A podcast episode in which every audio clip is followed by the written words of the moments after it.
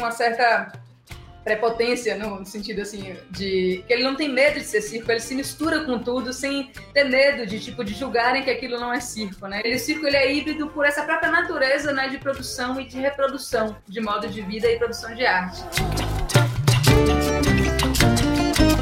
Uni 40, preparando os ouvidos para os 40 anos do Uni Música.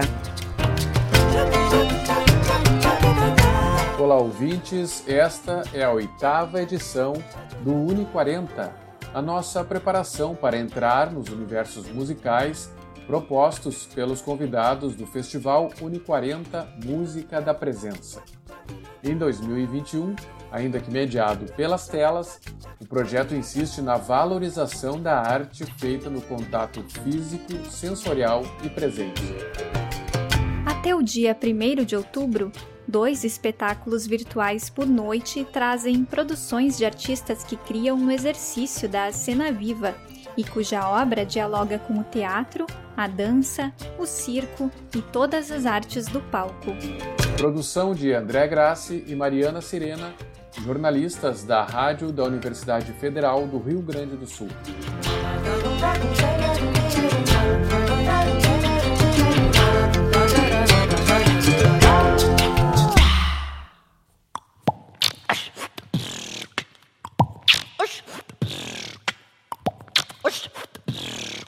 Palco virtual do Unimúsica vira picadeiro de circo na quinta noite do festival Música da Presença. Neste oitavo programa, vamos ouvir sobre o espetáculo Retumbantes, uma criação de Lívia Matos e uma trupe formada por Lívia Nestrovski, Rafé e Tomás Oliveira. Ou melhor, gêmeas siamesas de genealogias diversas, um homem que perdeu a cabeça e um beatboxer malabarista. Além de ser artista da cena, Lívia Matos, que conversa conosco, pesquisa sobre a música do circo no país.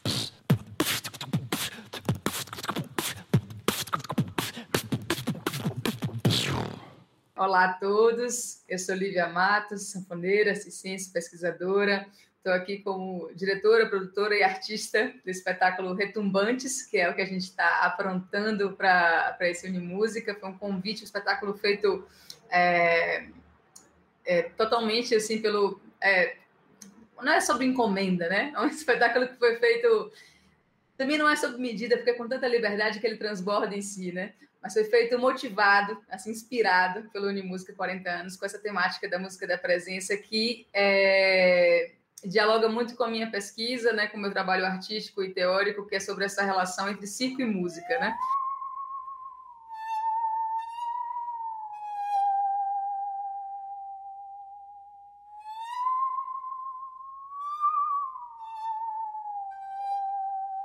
São quatro personagens.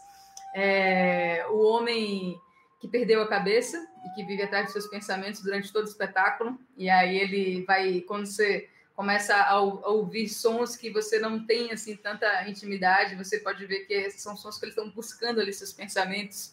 Tem as siamesas, que é uma história que eu tenho com Lívia Nostrovski, são as Lívias, são charás, que elas têm essa, essa, esse compartilhamento de órgãos, corpos e pensamentos, assim, mas ao mesmo tempo com genealogias contrastantes, assim, então fica sempre brincando com essa própria incoerência da existência e de ser siamesas que são, mas não são siamesas, que ficam se desmantelando também a todo momento, assim. E temos o homematopeia malabarístico, né, que a tudo que gesticula, ele ressoa também e vai buscando assim como é, essa relação que a música vai amplificando e dilatando os nossos movimentos no mundo assim. Então é um encontro desses seres retumbantes desses seres é, que também tem como interlocução dessa presença a música né? Então eles se comunicam né, pela música eles ressoam pela música eles reverberam pela música o público vai poder compartilhar né dessa atmosfera que é essencialmente musical mas que é, é é muito para ser assistida, é uma música para ser assistida, né? Uma música é uma junção, você fala, é um show, é um espetáculo, é, o, qual a natureza né, dessa apresentação? Acho que cada um pode depois me contar o que, que vai reverberar, que, que, como vai sentir, como a gente pode nomear isso, ou então cada um nomear de um jeito, que eu acho bem interessante também.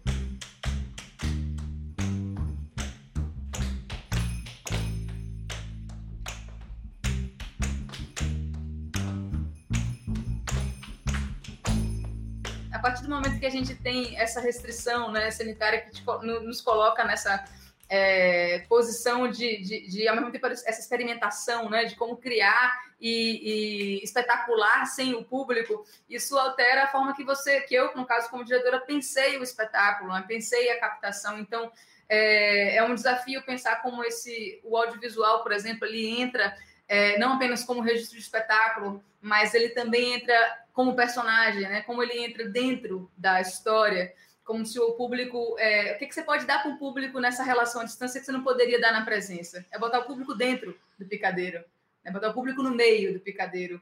E como é que ele pode olhar o espetáculo no meio do picadeiro? Passou um monociclo, passou um malabarista, passou. Então, como é que essa câmera ela se posiciona de um jeito que dá para o público uma experiência outra que não, não tenta competir com a experiência do ao vivo? De propósito, né? Vem, vem uma, por exemplo, um momento que tem um número que tem essa câmera no meio do picadeiro, digamos assim, que você tem uma, uma câmera com mais movimento, com menos edição, né? menos corte de câmera, mais plano sequência, mais. É, como é que eu posso dizer?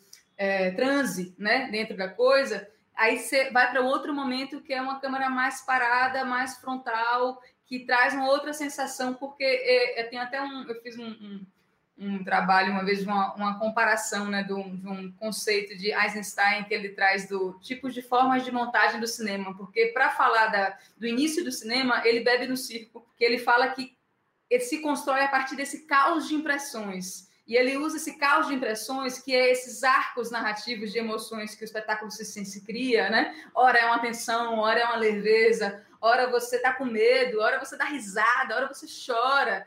Então, assim, é, é um caos de impressões que você está tá lidando a todo momento, que ele pega isso para poder usar na linguagem cinematográfica. E ele compõe, por exemplo, muito a montagem dele a partir desse caos de impressões. Então, pensando assim, né, nesse caos de impressões que você pode criar na, à distância, né, e usando esse, o pensamento de audiovisual para essa construção do espetáculo, é, eu fiquei tentando gerar a cada ato da, dos retumbantes uma sensação diferente no espectador. Você chamou, quero saber, me diz que tal eu tô. Mas como assim? Que tal eu tô? Até que tá. Mas como até? Até onde dá pra ver, até que tá. O circo ele tem uma certa prepotência no sentido assim de que ele não tem medo de ser circo, ele se mistura com tudo sem ter medo de tipo de julgarem que aquilo não é circo, né? Ele está o tempo todo lidando com o hibridismo, muito inclusive numa numa, num modo de sobrevivência mesmo, porque como ele depende que o público entre no seu, se falando do circo itinerante, né, entre na lona no seu universo de casa-trabalho para que esse modo de produção e de arte se perpetue,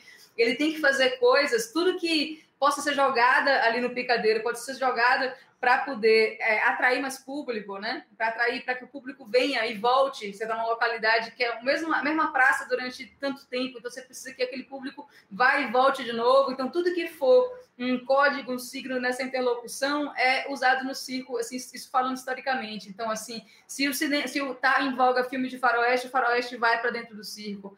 É, se é o cinema, o cinema vai para dentro do circo. Muitos lugares o circo era rádio de muitos lugares. Então, quando você pensa para além das linguagens artísticas, né, da, da dança, do cinema, do teatro, da música, como a gente está falando aqui, ele, o circo ele é híbrido por essa própria natureza né, de produção e de reprodução de modo de vida e produção de arte. É, a gente está precisando muito de poesia no mundo, né? E acho que a capacidade da poesia, da música, da, das imagens, a construção desses personagens delírios, que são quase tipos ideais de delírios, assim, do que, que dilatam essa, essas incoerências, esse surrealismo do cotidiano, né? Porque tem tanta coisa surreal acontecendo, tanto, tá tão difícil existir, né? Tá tão, a gente está com tanta pressão de tantos lugares. Então, o que, que a gente faz para conseguir continuar seguindo? É meio que isso, só que colocado de um jeito que, ao invés de paralisar a gente, faça a gente suspender e deslocar um pouco e olhar para a nossa existência de um outro jeito, assim, né? Na minha pretensão utópica, é essa a viagem, assim.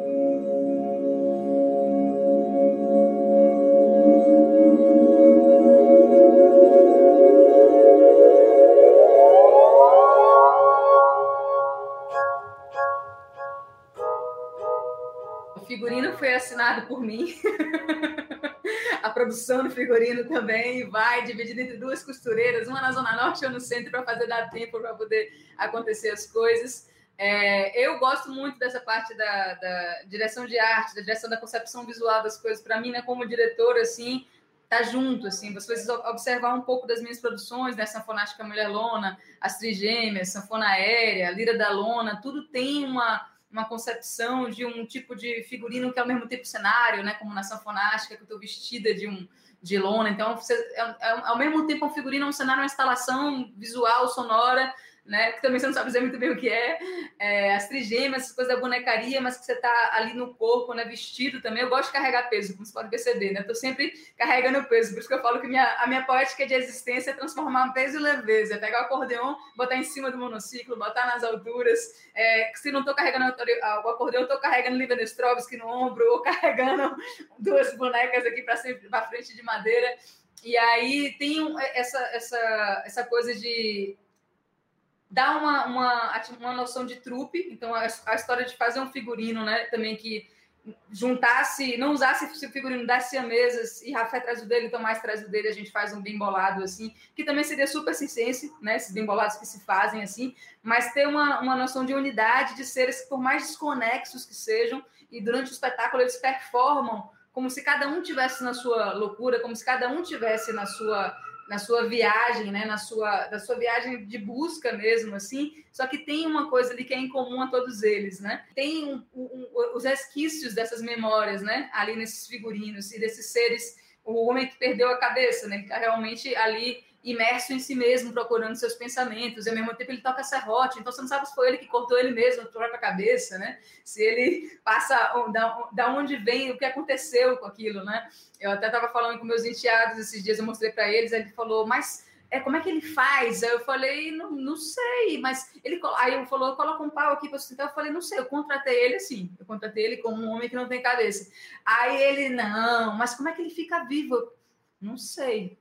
Assim, eu contratei ele como um homem que não tem cabeça, assim. É por isso que eu chamei ele para espetáculo.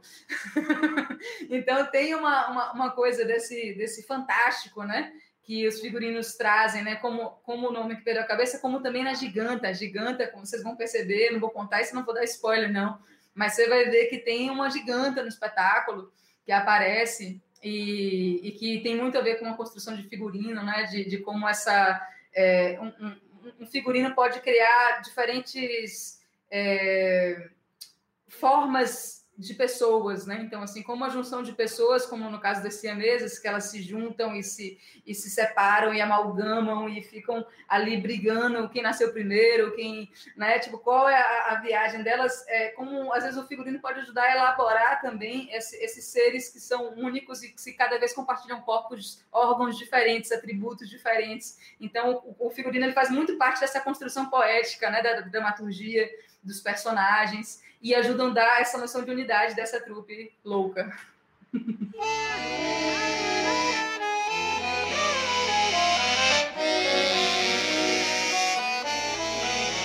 Então, as siameses na Liva que já tem um trabalho iniciado, que está super interessante, porque a gente tá, sem a gente existir ainda, estrear oficialmente, está sendo convidada assim, sempre em dupla para fazer as coisas. Aí a gente ganhou um presente maravilhoso agora, o Dante e o Luiz Tati é, vão fazer 20 anos de carreira, fizeram um disco, fizeram uma música chamada Duas Lívias, uma música para a gente, a gente gravou no disco deles, aí participando do disco de Danilo Penteado, então a gente está nesse lugar de...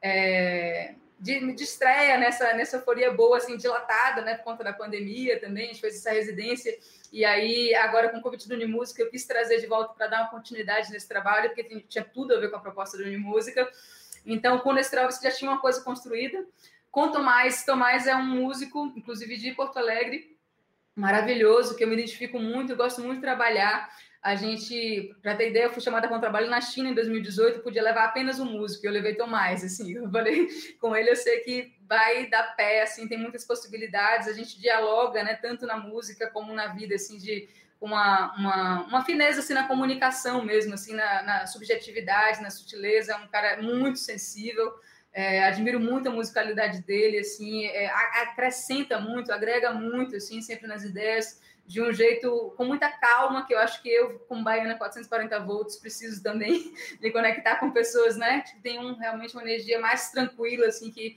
é, a gente consegue, consegue ir se equilibrando no meio disso, nesses desequilíbrios todos. E aí Tomás já fez comigo Lira da Lona, já fez comigo As Trigêmeas, foi comigo para a China, onde a gente fez o Lívia Matos Circo Show.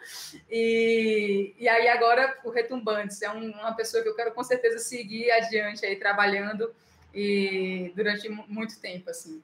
E o Rafé é um cara que eu conheci em 2006.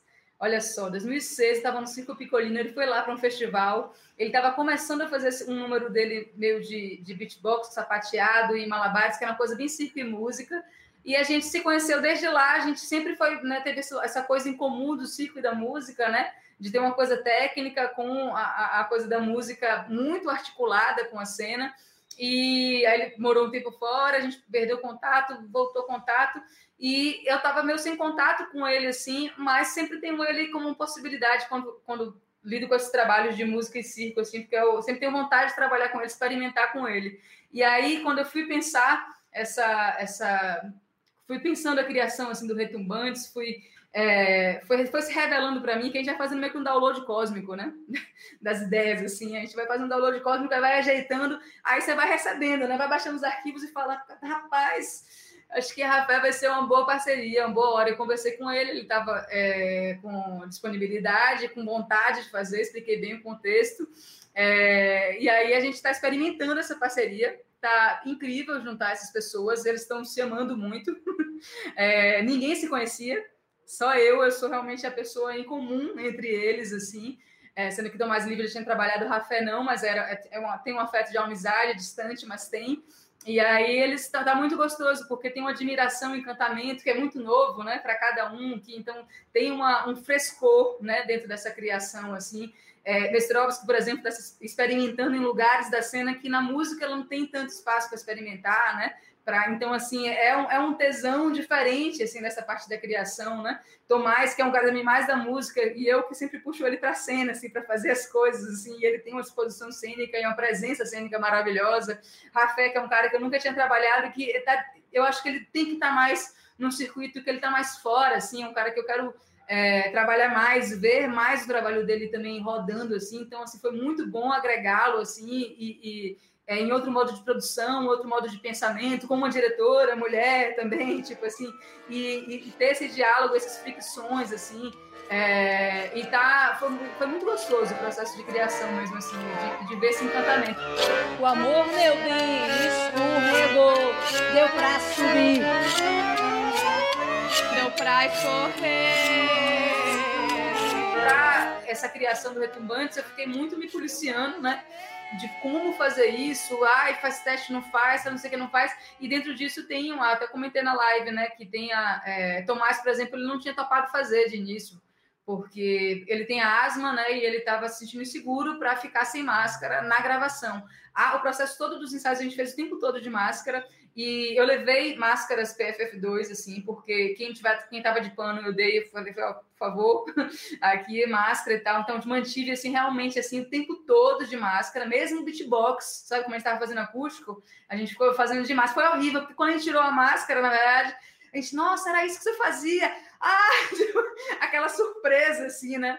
A dublagem, né? Como faz a dublagem, rapaz, tudo assim, a, a, a, máscara revelou muita coisa no dia, teve coisa que só teve que ser no dia, mas só, que pode ser assim, eu achei coerente assim, todos que estavam ali envolvidos, assim, a equipe técnica toda de máscara o tempo todo, né, para esse, esses três ficarem sem máscara. No caso, Tomás, esse, o homem que perdeu a cabeça, ele surgiu justamente contra essa questão sanitária, porque ele não, ele falou que não ia fazer por conta de ficar sem máscara, eu aí eu falei, já sei, já sei e tal, e aí criei a história do personagem, que a gente já tinha feito umas coisas de, na verdade era um homem sem cabeça que tinha um balão aqui, assim, era um homem com cabeça de vento, né? E aí é, eu já tinha feito com ele, sabia que era um pouco mais difícil de tocar e tal, tinha que fazer um figurino que ficasse mais, né? Aí tem a parte da técnica também, que ficasse mais rente, pudesse colar no rosto para poder ele conseguir tocar, porque ele toca muito se inclinando.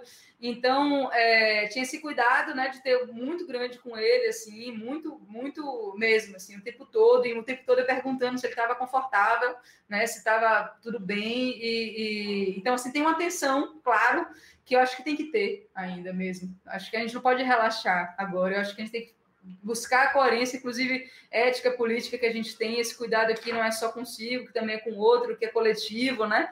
E, e acho que a gente conseguiu fazer isso de um, jeito bem coerente, assim. é, fico feliz mesmo, assim, de, de ter. Eu, eu fico segura, sabe? Todo mundo ficou se sentindo segura, assim, da forma como foi é, elaborado. Mas, claro, né? Tipo, o teatro, a gente conseguiu parceria com o teatro, que é o Teatro das Utopias, estava fechado há muito tempo, né? E, e agora eles, eles, eles abriram para fazer, aí você também dialoga ali com outras pessoas. Então, é, a gente ficou buscando esse jeito também de como produzir isso nesse momento.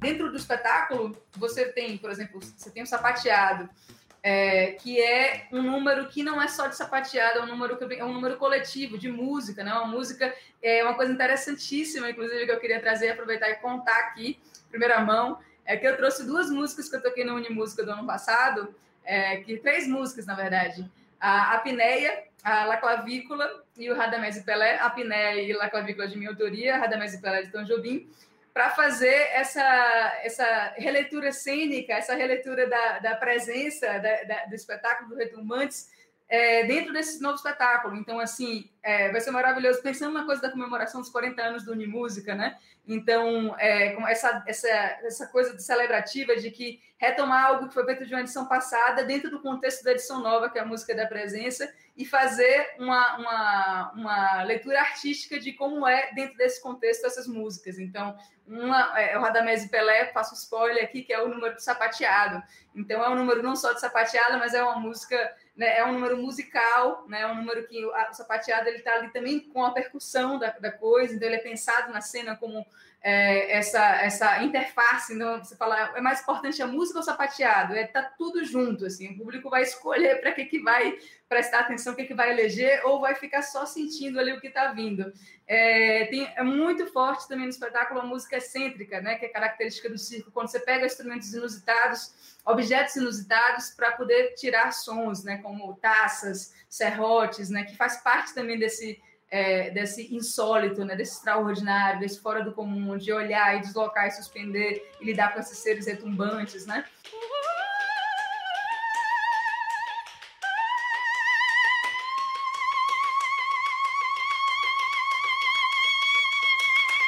É, eu estou achando incrível isso na Unimúsica, né, dessa produção de conteúdo, como a gente está fazendo agora, essa preocupação com atividades de formação, com bate-papos, com um pensamento também em torno né, da a, uma curadoria que ela tem uma, uma, ela não é à toa, né? Ela não está ali é, querendo cumprir uma tabela, bater um ponto, né? Não tem que fazer, não. Ela é uma curadoria que ela, ela é muito sempre, é, é, pelo que estou acompanhando assim desde o ano passado, ela tem, ela é muito séria, ela é muito sólida, né? E essa é uma solidez que tem a ver com a universidade que se entende como ponte, não como ilha, né? Uma universidade que dialoga com o seu entorno, uma, uma, universidade que fomenta, né? Essa, essa, essa produção, esse diálogo de produções entre o que está dentro dela e o que está fora, dentro de uma sociedade, né? Não a parte dela, não só olhando para ela de fora e tendo a sociedade como objeto, mas a universidade que é em si um objeto de diálogo, né? Ela é essa ferramenta, esse portal né, de diálogo. E o Unimúsica, ele é um reflexo disso, né?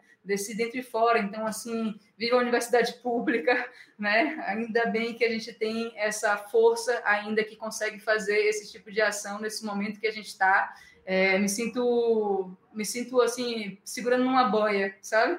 Tipo, nesse momento, assim, porque tanta, tanta coisa naufragando, assim, atitudes como Unimúsica, como a Universidade do Rio Grande do Sul, Universidade Federal do Rio Grande do Sul, vai fazendo a gente assim, levantando e nadando, né? E tentando nadar, vez, enquanto o empuxo todo está botando a gente para baixo, assim, né? Então a gente vai ali, daqui a pouco a gente acha umas, umas ilhas aí, umas praias paradisíacas e, e consegue fazer o Unimúsica 40 anos, celebrar e continua nadando, mas não afunda, sabe? Eu acho que a gente tem que buscar é, cada vez mais, né? Eu, sou, eu estou fazendo mestrado na Unesp, sou, me formei na Universidade Federal da Bahia em Ciências Sociais, sou bacharel em Sociologia, estou fazendo mestrado em Artes agora. Então, é, para mim é muito importante, foi muito importante fazer uma pesquisa sobre música no circo, tirar ela da universidade no sentido de entender a vocação dela fora da universidade e agora voltar para ela para organizar um pensamento em torno dela. Então eu sou bem um reflexo dessa pessoa que fica né, nesse, nesse dentro e fora, nesse diálogo, nessa ponta, nessa ponte, nessa construção de pensamento que também vira arte, arte, né? Também, tipo, a minha pesquisa se materializa em filme, em espetáculos, em coisas, não é uma pesquisa que fica lá engessada e que tra traz também outras pesquisas para também estar tá junto, né, da, dos bate-papos, da atividade de formação, o Brasil afora, Brasil adentro. Então, me sinto super contemplada e, e me sinto legítima para tá, fazer parte, assim, nesse sentido, sabe? É, é, é, raro, é um tipo de diálogo que é raro, assim, sabe? É uma outra coisa, assim. Eu acho que esse tipo de coisa é o paradigma do século XXI que a gente tem que empreender, sabe? A gente tem que sair da forma, das formas que eram antes, assim, essa relação, inclusive, né? Programador, artista, contratante, contratado, produção, e poder pensar esse, de forma mais horizontal, né? Esse modo de colocar arte no mundo, assim, mesmo. Eu acho que esse é o caminho. É por isso que eu parabenizo, parabenizo de verdade, assim, acho que esse é o caminho. Uhul, uhul, vou lá,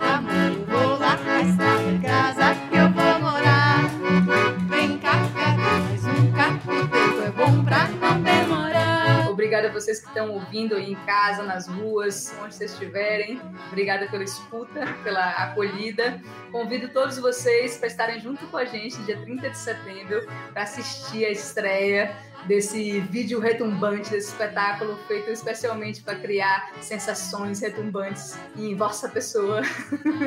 Respeitável público, chegue junto com a gente, chegue mais 30 de setembro, retumbantes. Uh!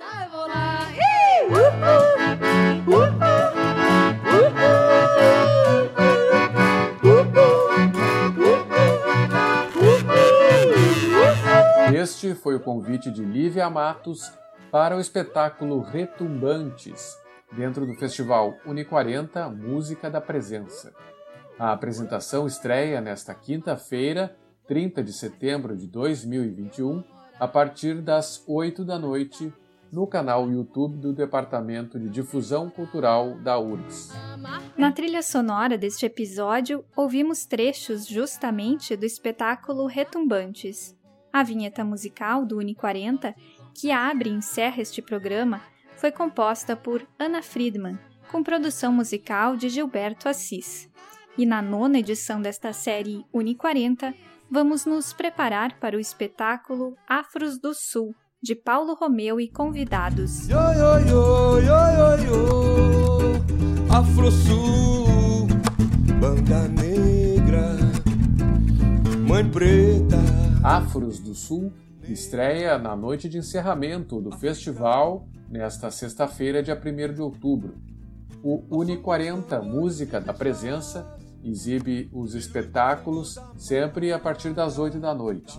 A gente se encontra por lá. Até lá!